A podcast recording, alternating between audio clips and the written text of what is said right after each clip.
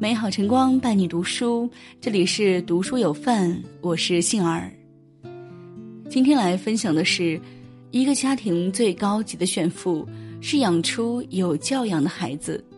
喜欢文章，别忘了转发分享给更多朋友一起听。天气转凉了，但有条新闻却让人心头一暖。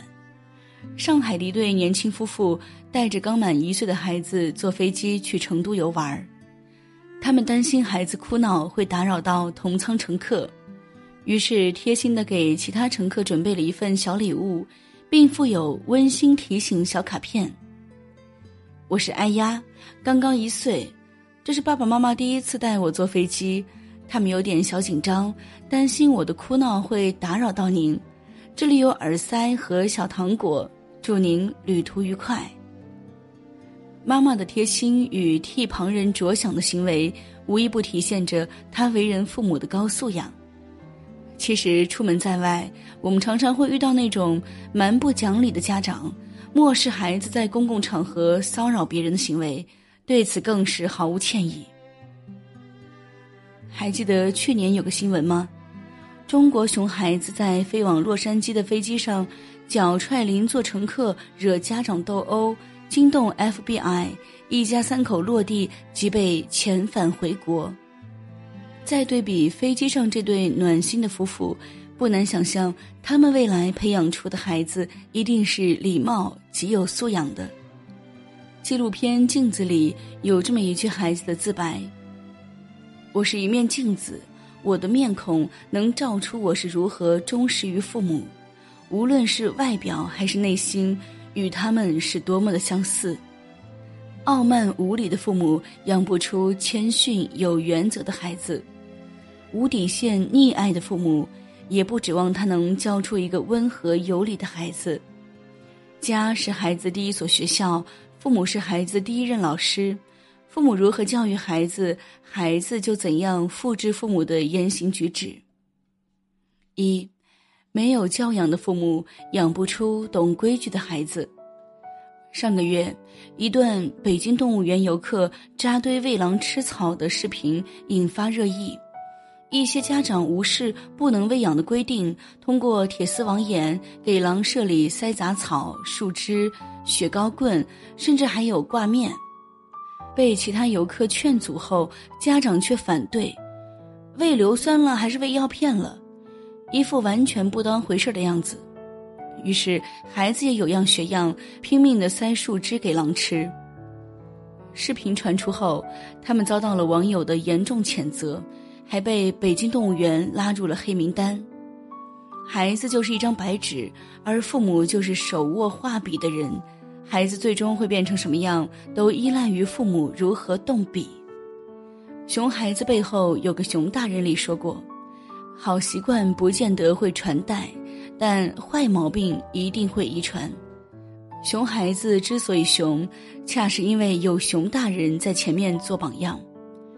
父母的言行举止，孩子看在眼里，学进了心底，也模仿着父母的样子去做了一件自以为无比正确的事情。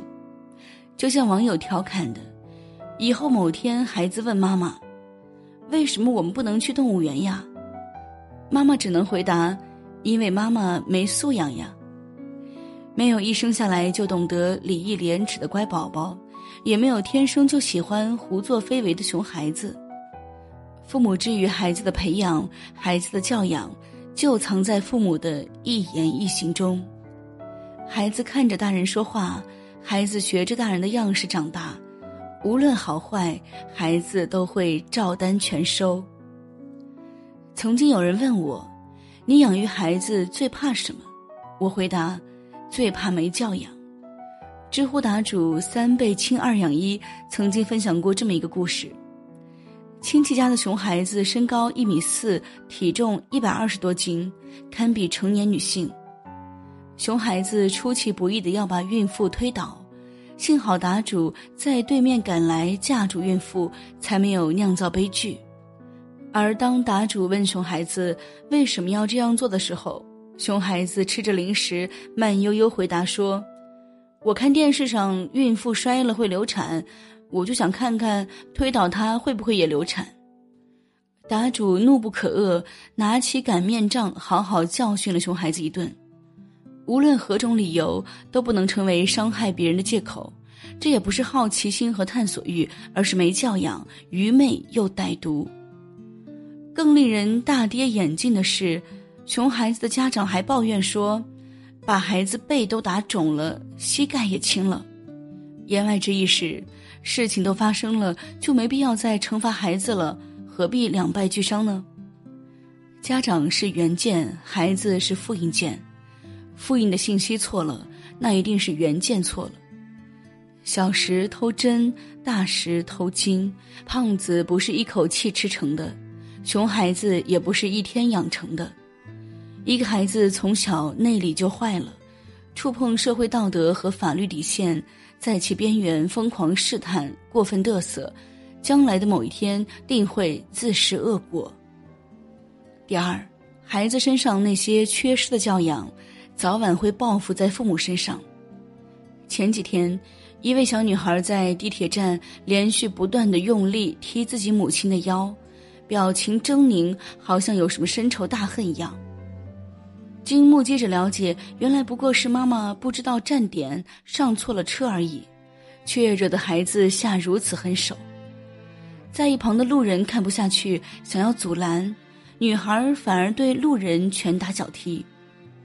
而妈妈上车后的态度更令人啧舌，不仅没有教育孩子，还在安慰女孩说：“没事儿，没事儿，别生气了。”著名名嘴白岩松怒评：“不是生理上当了父母，我们就天然是合格的父母，父母是需要终身学习的大行当。”在孩子的成长过程中，父母所承担的责任起码百分之一控股，不要总是埋怨别人，先改变自己吧，否则熊孩子会越来越多的。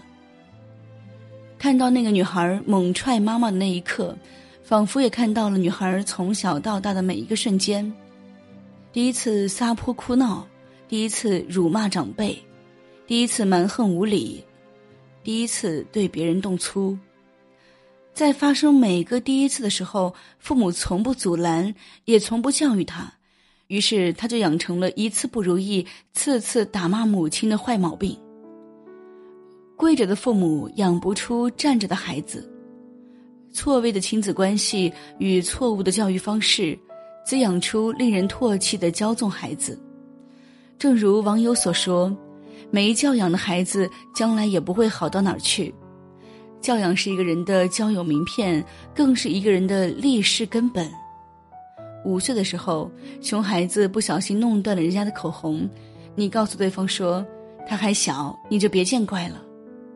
十岁的时候，熊孩子在公共场合欺负小朋友，给人脸上抓了好大一痕，结果被对方家长狠狠的教训了一顿，你责怪对方心狠手辣，以大欺小。十六岁的时候。熊孩子为了一双球鞋，瞒着你做出偷窃的事情，被公安局逮捕。你跟人警察说他还小不懂事，忘了付钱而已。二十三岁，熊孩子变成踏入社会的熊大人，没有人愿意与之相处，职场也不顺利，人人都嫌弃他。这时候，做家长的才恍然醒悟：该管的时候不管，不该管的时候瞎管。早把孩子养坏了，而孩子的成长是一张有去无回的单程票，那些你错过的教育瞬间早已消失殆尽，无法重来。第三，父母的修养决定了孩子的教养。《这一声音》我们不谈真理这一本书中，学者郭宏体提到，儿童教育的本质不是知识教育，不是科学教育，不是专业教育。而应该是一个生命来到世界上，如何在这个世界上扎根的教育。在如今这个社会，谈家庭背景、谈成绩优秀，远远是不够的。软实力的教养，才是孩子扎根于社会的核心竞争力。孩子有教养，是其情商、智商的综合体现，是性格和生活习惯的内化与外显，更是源于家庭。学自父母的言传身教，因为父母是离子女最近的人，是孩子最先效仿的对象。地铁上，孩子睡着了，妈妈担心孩子的脚会踢到旁边的乘客，一直用手托着。商场里，孩子不小心打翻粥，妈妈教孩子要处理干净。上班路上，孩子将喝完的酸奶盒子随窗丢出，父亲赶紧下车把盒子捡回来，并好好教育了孩子一顿。人生来一样，却养儿万种。你听过一句话叫做“生子当如郭麒麟”吗？其实，郭麒麟也就是这两年因为《庆余年》才走入大众的眼中。他在《庆余年》中饰演的小财迷范思哲，每天都吊儿郎当的，十分欠揍，也毫无涵养可言。而戏外的郭麒麟实际上是一位有礼貌、有谦虚、有教养且脚踏实地的翩翩公子。跟别人说话时，会习惯性身体前倾，侧耳聆听；跟别人打交道时，谢谢您，麻烦了，常挂嘴边。演出结束后，会赶紧下台，弯腰跟长辈打招呼，一边致歉没有早点过来问候，一边嘘寒问暖，身体如何？言谈举止、举手投足、待人接物中，无一不透露着良好的教养与礼仪。郭德纲曾经说过：“我儿子现在对长辈的礼貌和尊重，都是看着我平时对长辈的态度，耳濡目染。包括现在我和我父亲打电话都要站起来接听，不能坐着。不管我在外名声多么大，回到家见到自己父亲，依旧要礼貌的问候。父母有什么修养，孩子就有什么教养。”郭德纲身体力行的教会儿子何为出言有尺、做事有余、说话有德、处事有尊，也难怪郭麒麟身上有着根植于内心的修养，处处为别人着想的善良。孩子有教养这件事跟财富地位没多大关系，它彰显的是为人父母的最高品格，一个家庭的内在灵魂。孩子将来能走多远的路，取决于父母修养的深度，因为外在荣耀只是昙花一现的幻觉，孩子的好教养才是造福他一生的品质。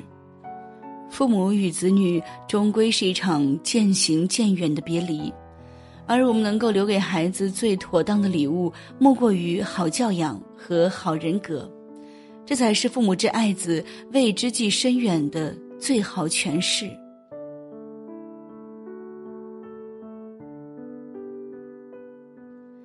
好了，今天的文章就与你。